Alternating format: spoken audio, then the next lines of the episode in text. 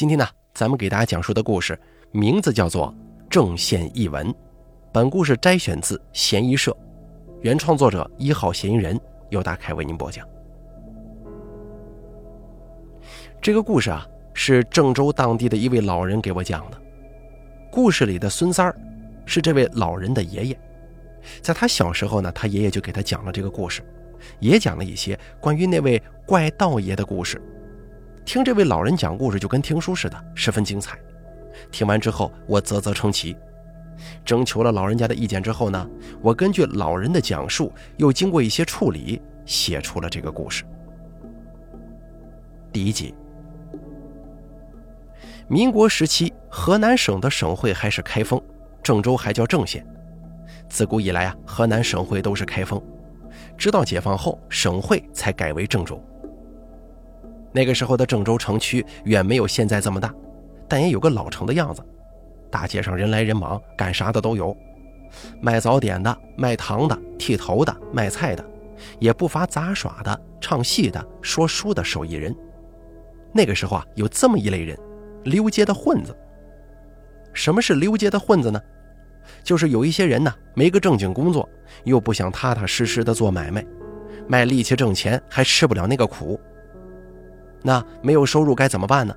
就每天吊儿郎当的瞎溜达，逮到那些个老实的好欺负的，或者是外地人，就想方设法的讹点他们的钱，讹多讹少无所谓，反正是没本的买卖嘛。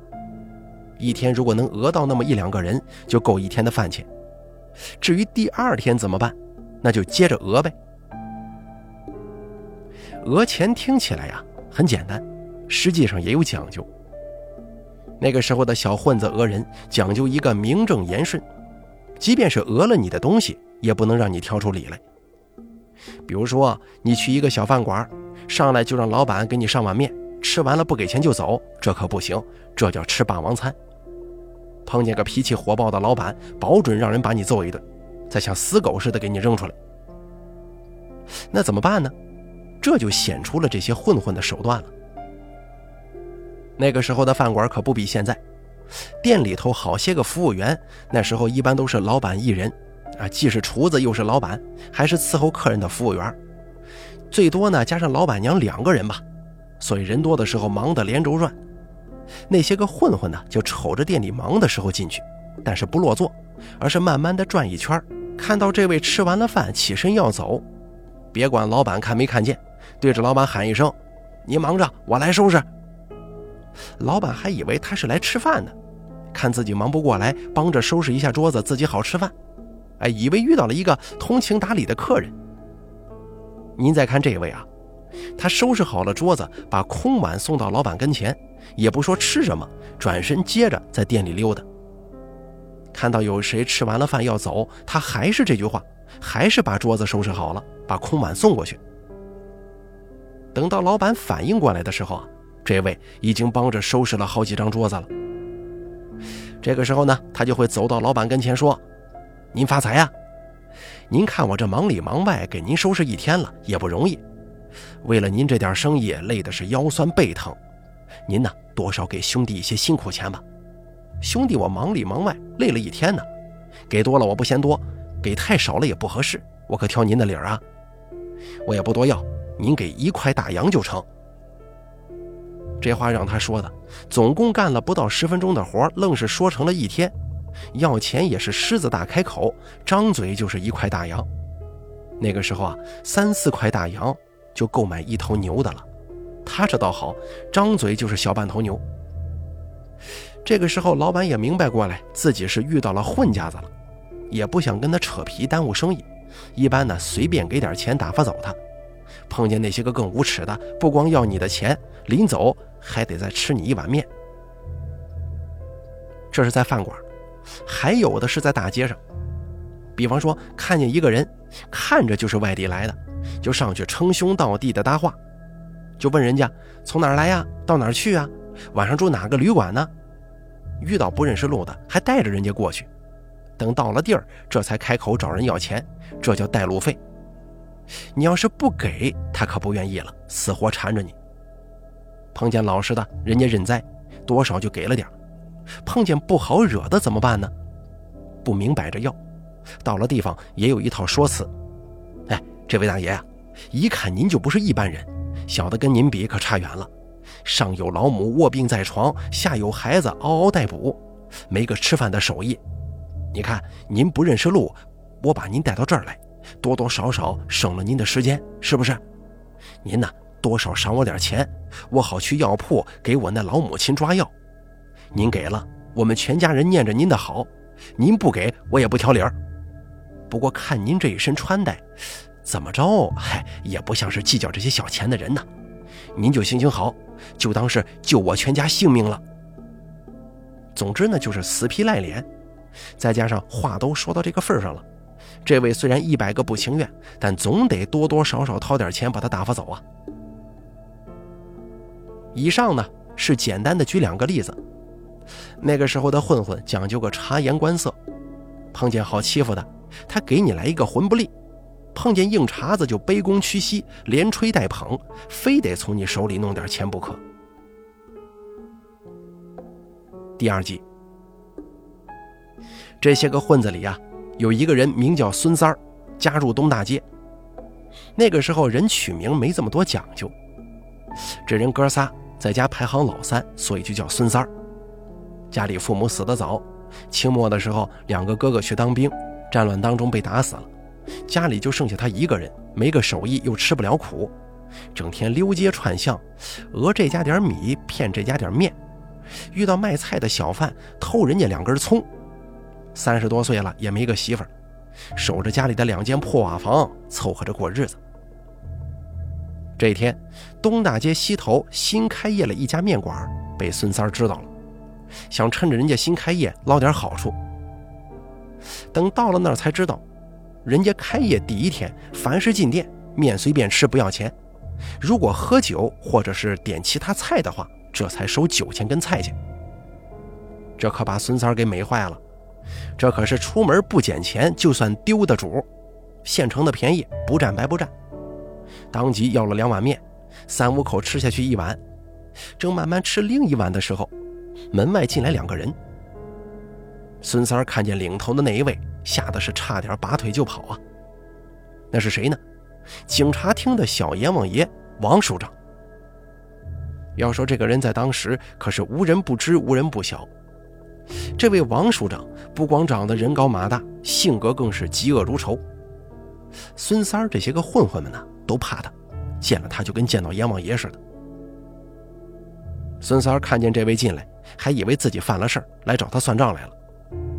可王署长根本就没瞧他一眼。王署长二人在孙三儿旁边那个桌子上落座了，要了两碗面，两个菜，一壶酒。孙三儿一看这不是冲自己来的，嗓子眼里的一颗心才算是落回了肚子里，一边吸溜着手里的那碗面，一边偷听王署长二人的谈话。听了半天，听明白是怎么回事了。王署长的父亲王老爷子最近的心脏出了问题，半夜总是疼得睡不着觉，看了好些个医生不见好。王署长不知从哪儿弄来了个偏方，说是能治老爷子的病，但是现在缺一个药引子。什么呢？要五个生下来不超过三天的小黄皮子，把它们晒干了磨成粉，兑进熬好的药汤喝下去。这可让王署长犯了难了。为什么呢？要说这黄皮子也不罕见，刚生下来的小黄皮子虽然难找，但也并不是找不到。可难就难在黄鼠狼这东西邪得很呐，是民间五大仙之一，没有人愿意去招惹他们。再说了，一下要五只刚生下来的小黄鼠狼，这不是让人家绝户吗？当时的人都迷信，没有人愿意应这个差事，加上当时治安不好。警察厅整天一堆事儿，就够王署长忙的了，哪还有时间去找小黄皮子呀？自己没时间找人帮忙，别人又不愿意干这种事儿，一来二去，王署长就犯上愁了。孙三儿偷听到了事情的原委，可犯了心思了。如果能帮王署长解决了这个事儿，那得多大一个人情啊！以后自己小偷小摸或者讹人东西的事儿闹大了，见了官。免不了王署长对自己睁一只眼闭一只眼。这件事儿办成了，以后自己只要不过分，官面上应该不会太遭到为难。至于黄皮子的邪性，跟这件事儿本身就是个吃绝户的倒霉事儿，孙三啊不去考虑。他这么一个混不吝的人，还在乎这个呀？说干就干，吃完了面，孙三儿就出了城，直奔北边的荒地。他只知道黄鼠狼都是打洞住在洞里，至于怎么抓，他可就两眼一抹黑了。好在王署长要的是刚出生的小黄鼠狼，还不会跑，只要能找到就好抓。连着七八天，孙三儿就跟着了魔似的，揣着个布袋子，天天往外跑。还真是无巧不成书，皇天不负有心人，真让他给找到了。这一天跟往常一样，孙三儿漫无目的的在野外溜达，路过一座老坟，看到墓碑后面有一个碗口大小的洞，往里一瞅，哎，可把他乐坏了。里面呢一团毛茸茸的小黄皮子，不多不少，正好五只。洞口也不大，人的胳膊正好能伸进去。孙三儿乐得差点蹦起来，拿出随身带着的布袋子，一只一只的往外抓小黄皮子，一口气把五只全给抓起来了。可是当他刚把袋子口封上的时候，就感觉头顶不对劲儿。抬头一看，一只老黄皮子正站在坟头上看着他呢。这只老黄皮子不知道活了多少年，头上的毛都白了，正蹲那儿一动不动，两只小眼睛死死地盯着孙三儿不放。想来呀，坟里的这五只小黄皮子正是他的子孙。黄鼠狼这东西最邪门了，刚从一座老坟里掏出几只小黄皮子，一抬头就看见坟头上站着一只不知道活了多少年的老黄皮子，并且两只眼睛还死死地盯着你。要说一般人碰见这些情况，心里早就打鼓害怕了。可这位孙三啊，那可是占便宜没够，出门不捡钱就算丢的主。混不吝的性格，他可不在乎这个，脑子里想的是怎么才能把这只老的也捉住，把他的皮扒了，搞不好啊也能卖个好价钱。孙三想着，伸手去抓坟头上的那只老黄皮子，可不成想那老黄皮子异常的灵活，一闪身躲了过去。不光如此，他还转过身，一抬腿撒了一泡尿，正滋在了他的手背上。哎呦，这泡尿是又骚又臭啊！那骚臭味迎着风能摆出二里地去，可把孙三给气坏了，忍着怒气伸手就打。那老黄皮子躲了过去，跳下坟头，一溜烟跑了个没影。手上被老黄皮子滋了一泡尿，骚臭扑鼻。在河边洗了半天，也没有完全除掉那股子骚臭味虽然没抓到那只老黄皮子，有些遗憾，但也找到了王署长需要的五只小黄皮子。只需要把这五只小畜生交给王署长，以后自然也就能够得到王署长的照顾，还能跟王署长攀上交情。以后这城里谁还不高看他一眼呢？想到这儿，孙三儿心里是乐开了花呀，一路哼着小曲儿往城里走。等孙三儿进了城，一秒钟都不耽搁，一路小跑找到了王署长。王署长这会儿啊正犯愁呢，看到孙三儿送来五只小黄皮子，高兴坏了。王署长是知道孙三儿这个小子是个什么样的人，对孙三儿说：“行，以后有什么麻烦你就来找我。”不光如此，还赏了他五块大洋，可把孙三儿给高兴坏了。突然有了钱。高兴的都不知道怎么花了，平常想吃吃不上的东西可以可劲儿吃，想喝喝不上的酒那得使劲造，还置办了一身新衣裳，走在大街上摇头摆尾，不知道呢还以为哪来这么大一财主呀！吃喝玩乐没几天就把这五块大洋花了个一干二净。孙三花光了钱之后啊，只得再干以前的小偷小摸的勾当。这一天，孙三儿在一个卖山东煎饼的小摊贩那里讹了两套煎饼，在路上一边吃一边想，晚上上哪再弄点钱去呀？被一个人给拦了下来。孙三儿抬头一看，只见这个人头上挽着个发髻，穿一身破破烂烂的道袍，手里拿着一个掉了毛的拂尘，是一名火炬道士。什么是火炬道士啊？这是金代制定的出家制度，把道士分成了全真派跟正一两大派。全真派的道士是出家的道士，不能结婚，不能吃肉，住在道观里；而正一派的道士是可以结婚的，也不用吃素，是不出家的道士，也称为火居道士。他们呢不住在道观里，一般都是走南闯北，平常给人测个字、算个卦，以此为生。那道士拦下孙三儿，对他说：“我看你脸上啊，笼罩着一团黑气。”最近呢，怕是要遭到妖魔邪祟的报复，小心为妙啊！孙三儿根本就不信这个，一听气坏了，左手抓住那个道士，右手抬起来就想打。那个道士说：“你跟一只老成精的黄鼠狼结了怨，不出三天，他就能要了你的命啊！”听到这句话，孙三愣住了，想起了之前那只老黄皮子，可转念一想。自己帮王署长捉了五只小黄皮子，这个事儿郑州城里知道的人可不少。这老道士莫不是知道这事儿，故意编造出来吓人的话，想从我这儿捞点好处啊？那道士仿佛看穿了孙三儿的心思，对他说：“那老黄皮子尿了一泡尿在你手上，就是要留下他的气味，等他准备好了，找你报仇啊。”听到这句话，孙三儿的心里就咯噔一下。自己给王署长抓黄鼠狼的事儿，知道的人是不少，但是被黄鼠狼尿到了手上这个事儿，自己可从来没跟人说过。这老道士是怎么知道的呢？莫非是那天在城外的事儿被他瞧见了？不太可能。那天城外空无一人，他又是怎么知道的？总之啊，这个老道的话不可尽信。心里虽然这么想，但是他却对老道的话信了七八分。那个老道看出了孙三儿的犹豫不决，就对他说：“今天晚上那黄皮子就会去找你，不过你也不用担心，今晚他还要不了你的命。不过过了今晚可就不好说了。至于你信与不信，今晚你就知道了。明天一早我还在这儿等你。”说完这句话，那老道士转身就走。就这样，孙三是将信将疑的回了家。晚上睡到半夜，他只觉得屋里很冷，裹紧了被子也无济于事，一阵阵寒意从四面八方往被窝里钻。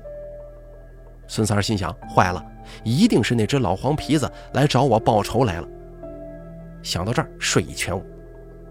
睁开眼往屋里一看，吓得差点从床上蹦起来。月光从家里的破窗户上照进来，正照在他的床前。床边放着他的两只鞋子，而鞋子旁边一个毛茸茸的东西正背对着他。这不正是那只老黄皮子吗？那老黄皮子背对着孙三儿，两只后爪蹲在地上，抬起两只前爪，正对着窗外的毛月亮呢。他对着月亮干什么？磕头啊！半夜睡醒，月光之下，一只黄皮子对着月亮磕头。这种诡异的场景，谁见了谁不害怕呀？把孙三吓得张嘴叫了一声。那黄皮子听见动静，转过头，死死地盯了孙三一眼，一溜烟跑没影了。这下子孙三可是睡不着觉了，在床上哆哆嗦嗦地坐到了天亮。天一亮，孙三赶紧去找昨天那个道士。见了面，孙三扑通一声就给那个道士跪下了，央求那人救他性命。那个道士看孙三这副模样，想来呀，昨天晚上一定发生怪事了。把孙三搀起来，让他把昨天晚上的事情详细说一说。孙三不敢隐瞒，仔仔细细的讲了一遍。那道士说：“黄鼠狼拜月亮，这就是要用他自己的命换你的命啊，要跟你来个同归于尽，活出性命，也要你死。”啊！孙三儿听到这话，吓得面色惨白，跪在地上求那个道士救他性命。那道士说：“想保命倒也不难，只需要按照我说的做，就可以保住自己的命。”于是呢，就如此这般，这般如此，给孙三儿交代一通，让他今天去做准备，明晚便可要了那黄皮子的命。又给了孙三儿一道符，让他贴到胸口上，可保今夜无事。第四集。孙三儿听了那个道人的话，一刻也不敢耽搁，跑到城西找到一个扎纸人的铺子，特意交代扎纸人的师傅扎得越像活人越好。扎纸人又被称为扎鬼纸，多是用来祭祀死人。那个时候谁家死了人，都要买上几个纸人出殡的时候烧。一直到今天啊，很多地方也有这种习俗。但是有一点，就是纸人不能扎得太像。因为纸人是烧给死人的，难免会沾上一些不干净的东西，或者被一些邪祟附上去。民间有传闻，如果扎纸人的师傅手艺好，纸人扎得太像，这些纸人在晚上的时候啊，能自己起来活动、聊天、喝茶，就跟活人一样。所以纸人不能扎得太像活人，省得生出事端。可再看孙三带回家的这个纸人。扎的简直跟活人一模一样，一米七多的身高，成年人的身材，鼻子、嘴巴、耳朵一应俱全。最神的就是那两只眼，就像是活人的俩眼珠子镶进去的似的，炯炯有神。这哪是扎的纸人呢？离远了看，简直就是个大活人。孙三儿看着自己带回家的这个纸人，不免心中有些发怵，这也太像个活人了。可事到如今，只好听那个老道士的。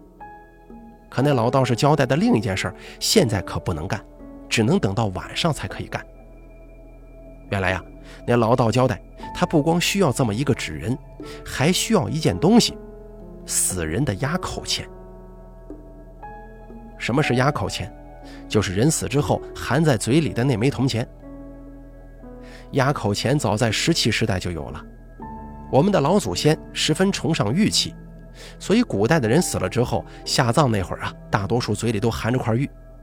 当然了，能含块玉的，一般都是大富大贵的人家。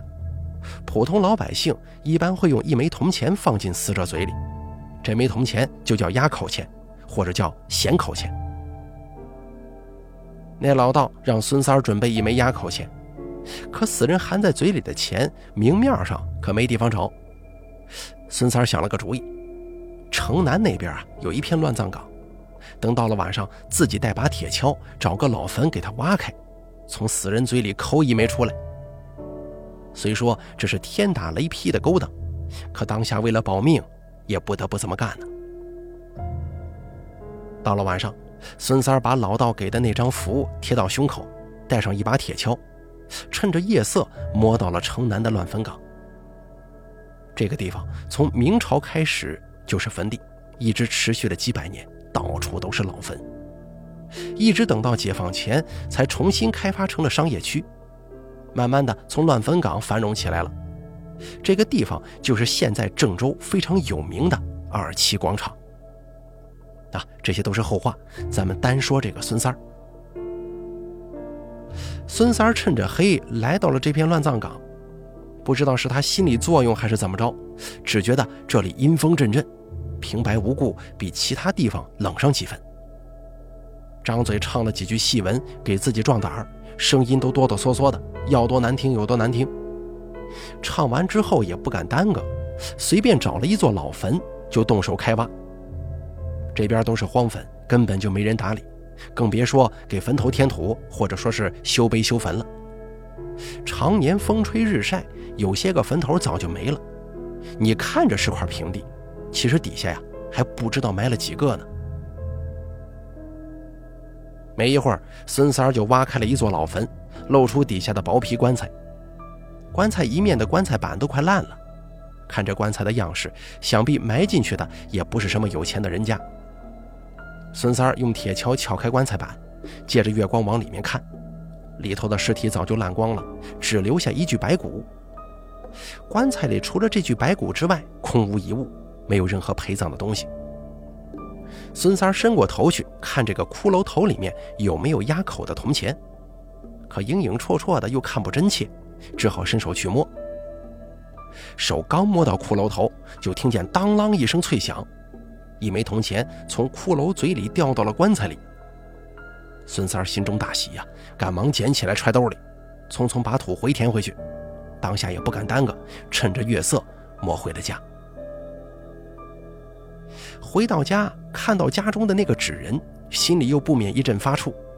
不过想到道爷的话，贴上符之后可保今晚无事，这才又放下了心。挖坟掘墓忙活了大半夜，累得都不行了，躺到床上倒头就睡。这一晚上睡得倒是很熟，第二天醒来的时候已经日上三竿了。孙三儿醒来往胸口一看，昨天贴的那张符虽然还在，但是已经碎成了好几块。想必啊是昨晚那黄鼠狼来取他性命，却被道爷的那道符给挡了回去。孙三儿不免有些庆幸，幸亏遇到了那个道爷，要不然自己呀现在恐怕已经成死人了。想到这儿，孙三儿又去找那个道士，把昨晚的事儿详细的说了一遍。现在纸人跟压口钱都已经准备好了，又让那老道把今晚要做的事情详细的说了一遍。孙三儿牢牢的记在心中，一切就看今晚了。到了晚上，天刚一擦黑，孙三儿把那纸人搬到了床上，拿刀割破自己的一根手指，把血胡乱的抹在纸人的脸上。自己也躺在那个纸人的旁边，张开嘴，把昨晚的那枚压口钱含在舌头下面，就一动不动，静静的等待那老黄皮子的到来。等到了半夜，也不见有任何动静，孙三儿心中暗暗叫苦啊！一动不动的躺了大半夜，现在只觉得浑身酸麻，再加上那压口钱之前可是实打实的含在死人嘴里的。想到死人腐烂生蛆的时候，这枚铜钱也是在死人嘴里含着，不免感到一阵阵恶心。舌头下面含着个东西，一直流口水，还不能吐，只能不停地往下咽。哎呦，这咽一口下去更恶心。而且自己身旁还躺着一个跟活人简直一模一样的纸人，自己跟一个纸人同床共枕，这实在是太过诡异。躺了大半夜，憋了一泡尿也没办法去解手，这可真是哑巴吃黄连，有苦说不出啊！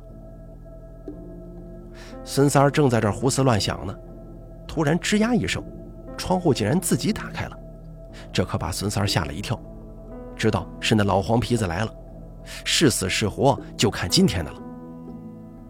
想到这儿，孙三儿一动不动，不敢发出任何声音，甚至连气都不敢喘了。那黄鼠狼从窗户跳进来，摸上了床，蹲在那个纸人的肚子上，目露凶光，死死地盯着那个纸人的脸看。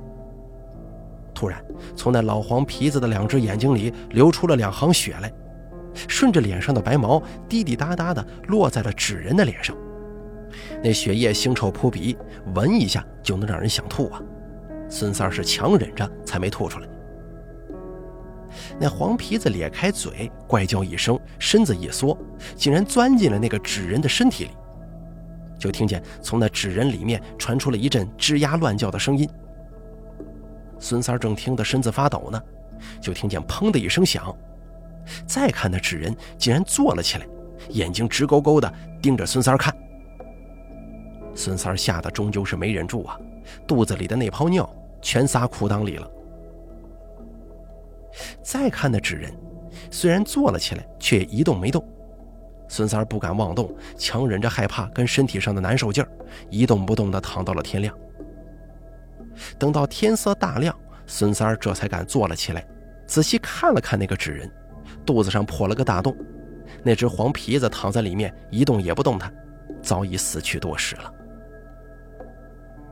孙三儿当下吐出嘴里的铜钱，又换了条裤子。就去找那个老道问个究竟，这才知道纸人跟压口钱的作用。那个纸人扎的真的很像人呐，又滴上了孙三儿的血，就能蒙混过关，让那老黄皮子误认为那纸人便是孙三儿本人。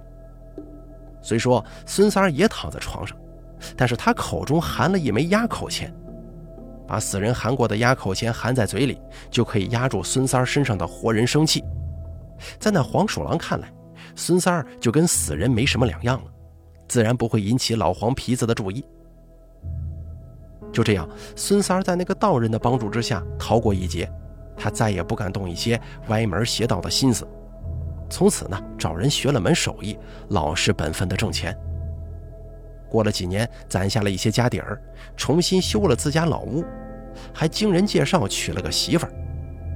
这日子虽然过得说不上大富大贵，但也是衣食无忧了。好了，咱们本期故事就说到这儿了，感谢您的收听。本故事节选自《嫌疑社》，作者一号嫌疑人由大凯为您播讲。